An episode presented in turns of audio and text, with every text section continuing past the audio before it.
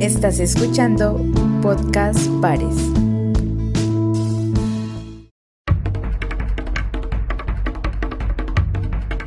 Salir hace un año a las calles de una ciudad como Bogotá era sentir de cerca la problemática del hambre, algo que nunca ha sido ajeno en Colombia, pero que en especial en estos días se sentía como una realidad golpeando con más fuerza en las comodidades que muchos hemos tenido. ¿Qué iba a ser de las personas que recorrían las calles buscando cómo solventar un almuerzo, una comida, un desayuno?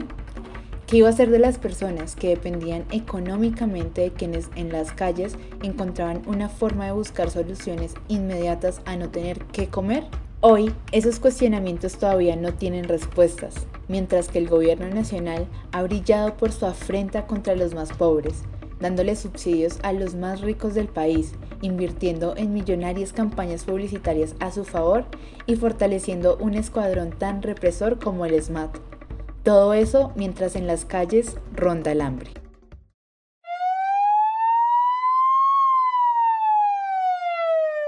El pasado 6 de marzo de 2020 se conoció el primer caso de coronavirus en Colombia. Quizá ni en ese momento muchos dimensionamos lo que serían los meses siguientes en un país tan desigual como Colombia. Igual, no pasaría mucho para que se empezara a tener una idea. El 23 de marzo empezó el aislamiento preventivo obligatorio y con este llegó para muchas familias una preocupación que para varias de ellas aún no tiene solución, el hambre.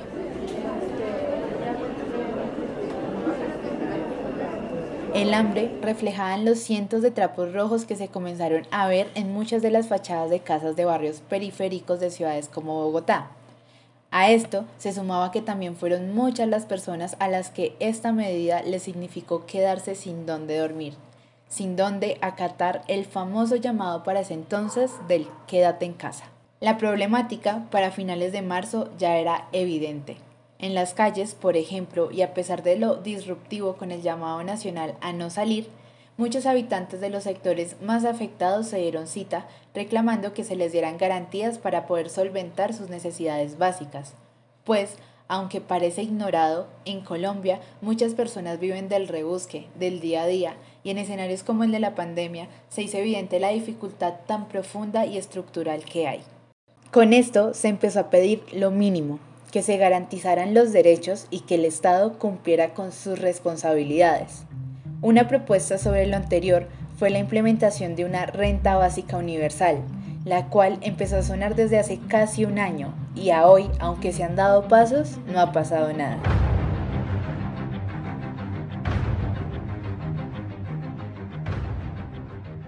Con esto es importante aclarar un punto inicial. ¿Qué es la renta básica? ¿A qué estamos haciendo referencia cuando nos referimos a ella? Esto nos lo explica el docente de la Universidad del Rosario, Iván Jaramillo. La renta básica constituye un ingreso a cargo del Estado universal e incondicional para garantizar el cumplimiento de la promesa de ciudadanía social incluida en la Constitución Política de Colombia. En contextos como el colombiano de baja cobertura del sistema integral de seguridad social, resulta especialmente relevante articular mecanismos de extensión como la renta básica universal para garantizar el acceso a bienes y servicios básicos que permitan además contribuir con la recuperación de la demanda agregada en contextos de recuperación de emergencias sanitarias y económicas como las que estamos atravesando. En definitiva, se trata de un instrumento de redistribución de la riqueza para corregir las disfuncionalidades en materia de igualdad en una sociedad determinada. Aún con cifras tan preocupantes como las presentadas recientemente por el DANE que indican que durante el año pasado hubo una pérdida de aproximadamente 2.4 millones de puestos de trabajo, una tasa de desempleo del 15.9% y una contracción de la economía del 6.8% que afectó principalmente a los hogares vulnerables, pobres e incluso familias de clase media, las políticas sociales en este tiempo han sido casi inexistentes. Igualmente, hay que recordar que este mismo organismo logró establecer que finalizando el 2020, los mayores porcentajes de muertes a causa de COVID-19 estaban en los estratos 1, 2 y 3, con el 31.50%, 35.80% y 22.10% respectivamente, lo que lleva a cuestionarse quiénes están siendo los más afectados por la pandemia de manera letal, tanto en temas de acceso a servicios de salud, pero también sobre quiénes son las personas que han tenido que salir a las calles, pues sin una renta básica que realmente pueda suplir los ingresos de las personas que trabajan, por ejemplo, informalmente, es muy difícil pensar en un escenario diferente. Para asegurar una renta básica en los hogares, 54 senadores radicaron un proyecto de ley que busca una ayuda real a 9 millones de colombianos que viven del rebusque y que están en la absoluta pobreza. Hay que recordar que a finales de abril de 2020 se presentó la propuesta al Gobierno Nacional de un mínimo para la vida por parte de la bancada de oposición del Congreso compuesta más o menos por 50 parlamentarios. La iniciativa tenía dos ejes. Uno estaba relacionado con entregar un subsidio por el valor de un salario mínimo mensual en el que se incluyeran todas las prestaciones sociales, el cual sería entregado a trabajadores y trabajadoras que ejercieran de manera formal e informal y que sus actividades hicieran parte de los sectores más afectados. El segundo eje tenía mucho que ver con lo que ocurrió en mayo, es decir, un mes después cuando esta iniciativa se convirtió en el proyecto de ley de la renta básica, que planteaba entregar por tres meses un salario mínimo legal vigente a cerca de 30 millones de colombianos. Para ello se necesitaban unos 20 billones de pesos. Además, en el texto en el que 52 senadores participaron, también se proponía modificar el decreto por el cual se creó el programa Ingreso Solidario, ampliando su cobertura y aumentando el monto de la transferencia hasta alcanzar una renta básica de emergencia. Ojo, hay que recordar que actualmente y desde que fue creado el ingreso solidario corresponde a 160 mil pesos, lo que es insuficiente para cubrir los gastos mensuales de una familia promedio. Pues, por ejemplo, si en ese hogar al que llega ese subsidio hay cuatro personas, significa que a cada uno le corresponde 1.333 pesos diarios, ¿Para qué alcanza actualmente eso? Ni siquiera para un pasaje de transporte público.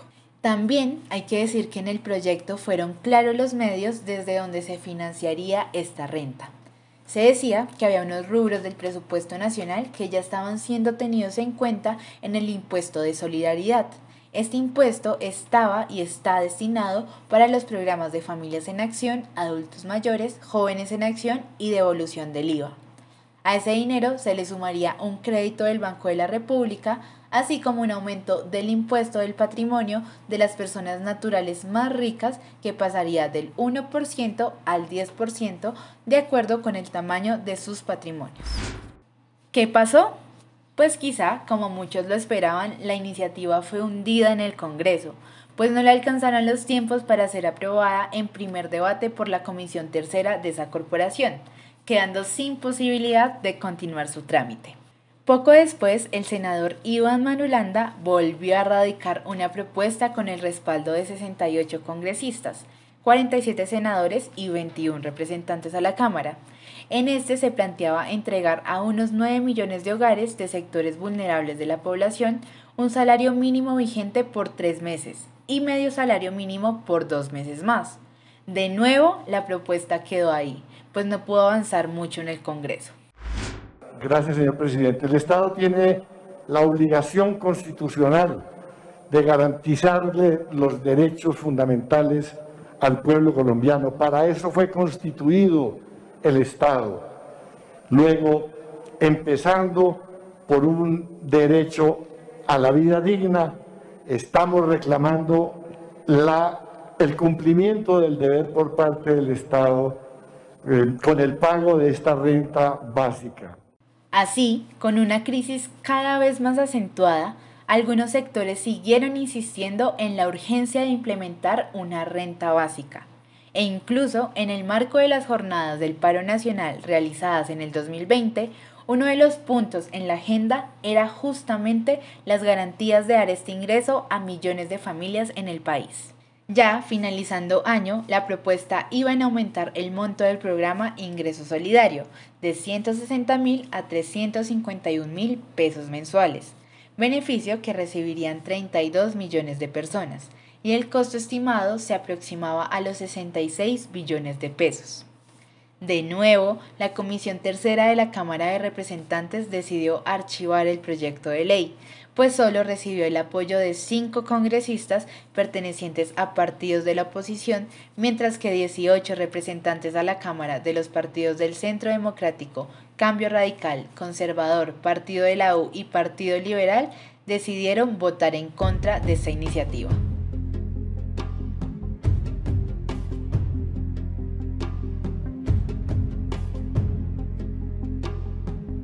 A todo lo planteado anteriormente se suma algo que debe ser especialmente tenido en cuenta, la situación de las mujeres.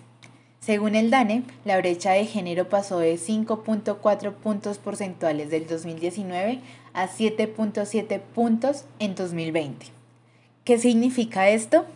Pues bien, la tasa de desempleo en Colombia se ubicó en el 2020 en el 15.9%, y en este panorama fueron las mujeres las que sufrieron más el golpe del desempleo, pues para ellas fue el 20.4%, mientras que el porcentaje para los hombres fue del 12.7%. Lo anterior, además relacionado con que la crisis también provocada por la pandemia de COVID-19 incrementó las responsabilidades de los trabajos de cuidado no remunerado en las familias, trabajo que históricamente y como una de las cuestiones de género que nos vulneran ha estado relacionado con las mujeres, quienes llevan sobre los hombros esa carga de forma desproporcionada, sin ser reconocida como debería ser, pues, por ejemplo, estas labores en el país representan el 20% del Producto Interno Bruto. A esto se suma que la Comisión Económica para América Latina y el Caribe, CEPAL, en su más reciente informe sobre la autonomía económica de las mujeres, presentó un mapeo de lo que fue el 2020 en cuanto al escenario laboral de las mujeres en el continente. Los resultados críticos aumento de la pobreza, brecha de accesos a servicios financieros, mayor porcentaje de mujeres desempleadas, aumento del índice de mujeres concentradas en el trabajo informal y un largo etcétera. Tal fue la gravedad del escenario que el organismo afirmó que la fuerte contracción económica y la precarización laboral en la región representó para las mujeres un retroceso de más de 10 años en su participación en el mercado laboral. Con esto traeremos a colación dos escenarios más de los tantos que atravesaron a las mujeres durante la crisis sanitaria provocada por COVID-19. Uno de esos es poner sobre la mesa que el 40.7% de los hogares del país son de madres cabeza de familia, y por otro lado, que si, por ejemplo, nos cuestionamos cuáles fueron los sectores más afectados por la pandemia, seguramente muchas de las respuestas indicarían que varios de estos tienen una fuerza laboral principalmente ejercida por mujeres. Ay, María, uh, llévame, llévame a los cielos, llévame. Ay, María, uh, Todo lo anterior lo que hace evidente es que se debe prestar una especial atención a la situación de las mujeres, así como al tratamiento laboral que se le ha dado al trabajo del cuidado, pues este ha sido imprescindible durante esta crisis sanitaria, económica y social. Sobre esto nos habló la economista Cecilia López. Mi nombre es Cecilia López, eh, soy la presidenta del CISOE, es un centro de pensamiento. Sobre el tema de la renta básica eh, asignado a las mujeres, es fundamental hacer una aclaración. Las mujeres tienen derecho a la renta básica como ciudadanas, no por su trabajo del cuidado. Porque si la renta básica fuera un pago por, la, por su trabajo del cuidado no remunerado, entonces no se le daría a los hombres. El derecho es un derecho ciudadano que tienen tanto hombres como mujeres.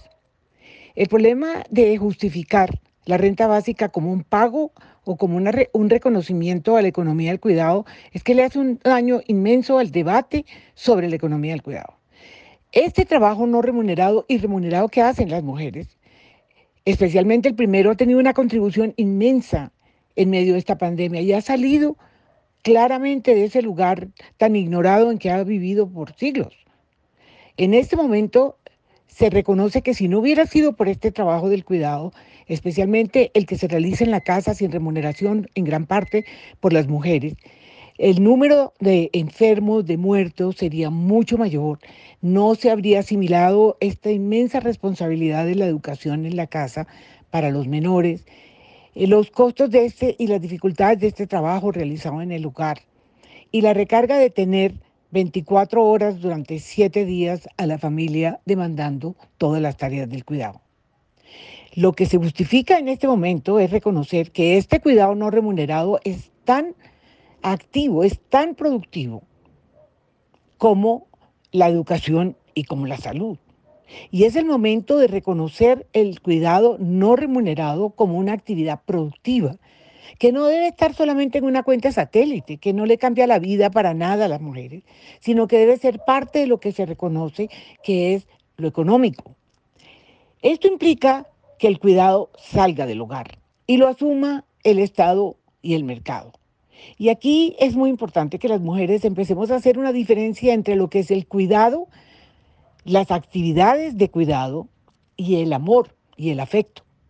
O sea, uno no cuida su casa porque quiere a su familia. Uno no prepara los alimentos porque quiere a los hijos o al esposo. No, una cosa es la actividad que la pueden hacer terceros y otra cosa es el afecto. Que entre otras cosas el haber tenido esta mezcla le ha quitado tiempo a ese afecto, a ese para el cual la mujer es irreemplazable. El tener tiempo para sentarse con los hijos, para contarles ese norte que se le quiere dar, los valores, para tener tiempo común con la pareja.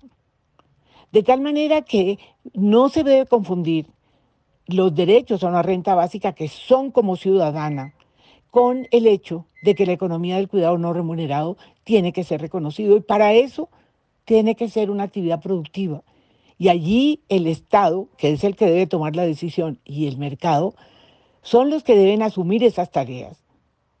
Y en ese momento se producirá una dinámica económica gigantesca. La mitad de las mujeres que no salen a trabajar saldrían al mercado laboral. No las obliga, pero las que se han educado para eso pueden hacerlo sin tener que asumir la doble carga. Y esto al mismo tiempo genera una dinámica de creación de empleo por las actividades de cuidado que realiza el Estado y el mercado. El mercado tiene que asumir las demandas de cuidado de quien puede pagar por ellos, no de los sectores más pobres. Pero esa tarea eh, no, se, no se puede hacer si no se separa por parte de las mujeres esa relación entre afecto y cuidado. Eso fue lo que planteó Adam Smith y lo que ha tenido eh, ignorado este tema por parte de los economistas que no lo ven como una actividad productiva, sino simplemente como un sentimiento. Hablar de renta básica no es nuevo, aunque claro, es un hecho que la pandemia hizo que este debate fuera retomado con mucha más fuerza, incluso en países donde ni siquiera antes se había tenido como una opción.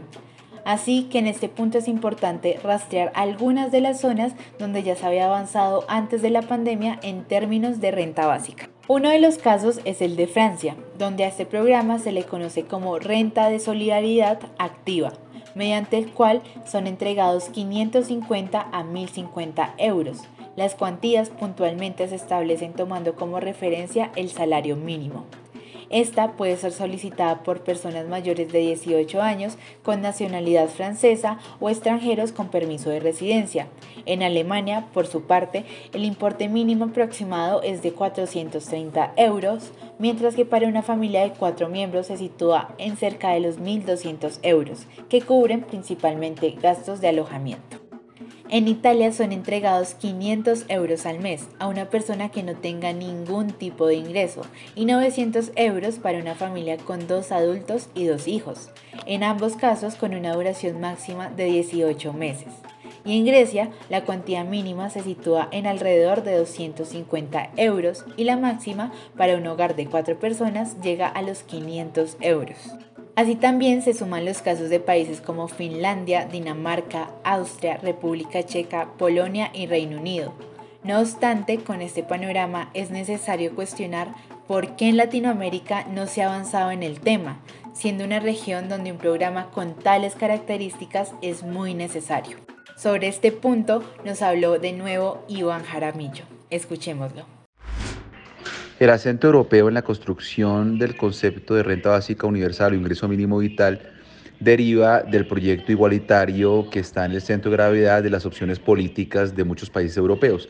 Desafortunadamente, esa opción política no es justamente la característica en América Latina y el Caribe y por ello seguramente avanza a paso mucho más lento la construcción de este concepto en estados-nación como los que integran la comunidad de América Latina y el Caribe. Quiero que sepáis, los jóvenes, que tenéis que darnos el refuerzo para que vean que no es una broma, que esto va en serio y que queremos una renta básica, pero también queremos que se vayan los empleos precarios y se cree trabajo de calidad, que por ahí empieza la lucha de las pensiones, por ahí, por tener dinero en los ingresos de las... Ahora, y situándonos de nuevo en el caso colombiano y en relación con todo lo que hemos hablado, en esto es lo que vamos. El pasado 16 de marzo se presentó otra vez un proyecto de ley apoyado por más de 4.000 ciudadanos, más de 100 organizaciones y más de 50 parlamentarios. Lo que se busca, como se ha hecho en el último año, es insistir en que se implemente una renta básica que llegue a cerca de 7.4 millones de familias, lo que en promedio son unas 30 millones de personas. Este ingreso oscilaría entre los 320 mil y 480 mil pesos mensuales, dependiendo del número de integrantes del núcleo familiar. Por otra parte, los adultos mayores que vivan solos podrían recibir unos 320 mil cada mes. Asimismo, otro punto importante es que esta vez se insta a que esta sea una política permanente del Estado en la lucha contra la pobreza y la reducción de las brechas de ingreso, que además llegue a los hogares en situación de pobreza, pobreza extrema y vulnerabilidad. Y como otro punto a tener en cuenta, se aclara que cualquier programa social actual, como Familias en Acción, Jóvenes en Acción, Colombia Mayor o Ingreso Solidario, será asumido por esta nueva propuesta. Importante aclarar que según los promotores de este proyecto, la renta básica se financiaría con el 3.7% del Producto Interno Bruto, es decir, 37.5 billones de pesos, y la cifra se alcanzaría uniendo los cuatro programas sociales que hay actualmente y anteriormente nombrados y se utilizarían los recursos del Fondo de Mitigación de Emergencias FOME. Ahora queda sobre la mesa qué podría pasar con este proyecto en el Congreso, donde se ha hundido varias veces y donde además llega en una época preelectoral. Sobre esto nos habló el senador Jorge Londoño. La renta básica universal es una propuesta pues que viene desde eh, inicios casi que del siglo pasado, mediados del siglo pasado, y que consiste en una asignación en dinero a todos eh, los integrantes de una sociedad. Obviamente lo que nosotros proponemos pues no es una renta básica universal, sino una renta básica condicionada. Sería más como una especie de subsidio porque iría a ciertos sectores desprotegidos de la sociedad para que ellos eh, puedan obtener así una vida eh, digna. Esta propuesta de renta básica tendría la posibilidad un poco de acabar con la corrupción que se vive en esos eh, subsidios o en esas ayudas que muchas veces se dan en los municipios o los departamentos y que eh, eh, se concretan en cuestiones como mercados, como ladrillo, como teja. Esto daría la posibilidad de que cada ciudadano pudiera tener una suma de dinero para que de ahí derivara su subsistencia. Ya hemos dicho y hemos sido insistentes en que según estudios del doctor Jorge Enrique Garay, es posible esta renta básica. El gobierno no ha querido aprobarla, pienso, no porque eh, crea que no hay recursos para ello, sino porque es una idea, pues sobre todo de la oposición. Por eso, pues lo que vendría es sustancialmente eso, una mejor calidad de vida para los sectores más vulnerables, eh, un programa, una política pública a través de la cual pues la corrupción no pueda ser tan rampante. Eh, vendría obviamente la posibilidad de que muchos hogares que en esta pandemia han visto la falta de Estado, pues en determinado momento eh, puedan de allí derivar y, insisto, vivir una vida más digna. Eh, la propuesta es una propuesta que se hizo por parte de 51 senadores e inclusive algunos de ellos pertenecientes a partidos políticos tradicionales como Cambio Radical o como el Partido Liberal. Obviamente es una propuesta de tipo político porque pues, se tramita en el Congreso y se hace por parte de senadores y representantes que obviamente ejercemos la política. Lo que no puede convertirse esto es en, eh, como tú muy bien lo expresas, un botín político en tiempos preelectorales, sino debe ser más bien una propuesta que eh, permee mm, a todas las instituciones del Estado para que se haga realidad y para que sea eficiente y eficaz. Y será difícil que alguien quiera apropiarse de ello porque, como insisto, pues hemos sido los partidos eh, de oposición más partidos tradicionales los que están eh, firmando este proyecto de ley. Eh, sin embargo, insisto, el gobierno nacional ha eh, hecho caso omiso de nuestra propuesta de renta básica, quizá no porque no existan los recursos, ya lo decíamos, sino porque eh, temen perder el liderazgo y temen que los ciudadanos pues se sientan a gusto y que por lo tanto entiendan pues que este tipo de propuestas que merecen el, el apoyo, merecerían el apoyo del gobierno, pues que vienen de la oposición.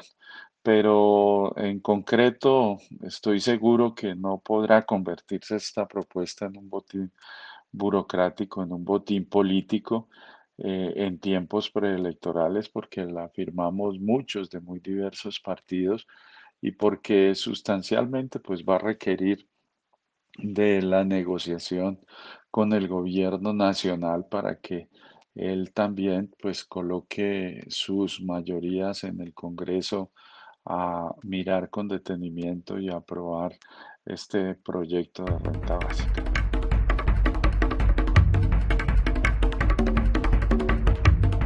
Hoy el mensaje al gobierno nacional y a quienes tienen en sus manos darle viabilidad a este proyecto es puntual.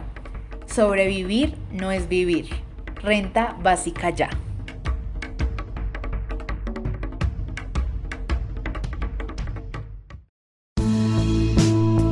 Estás escuchando Podcast Pares.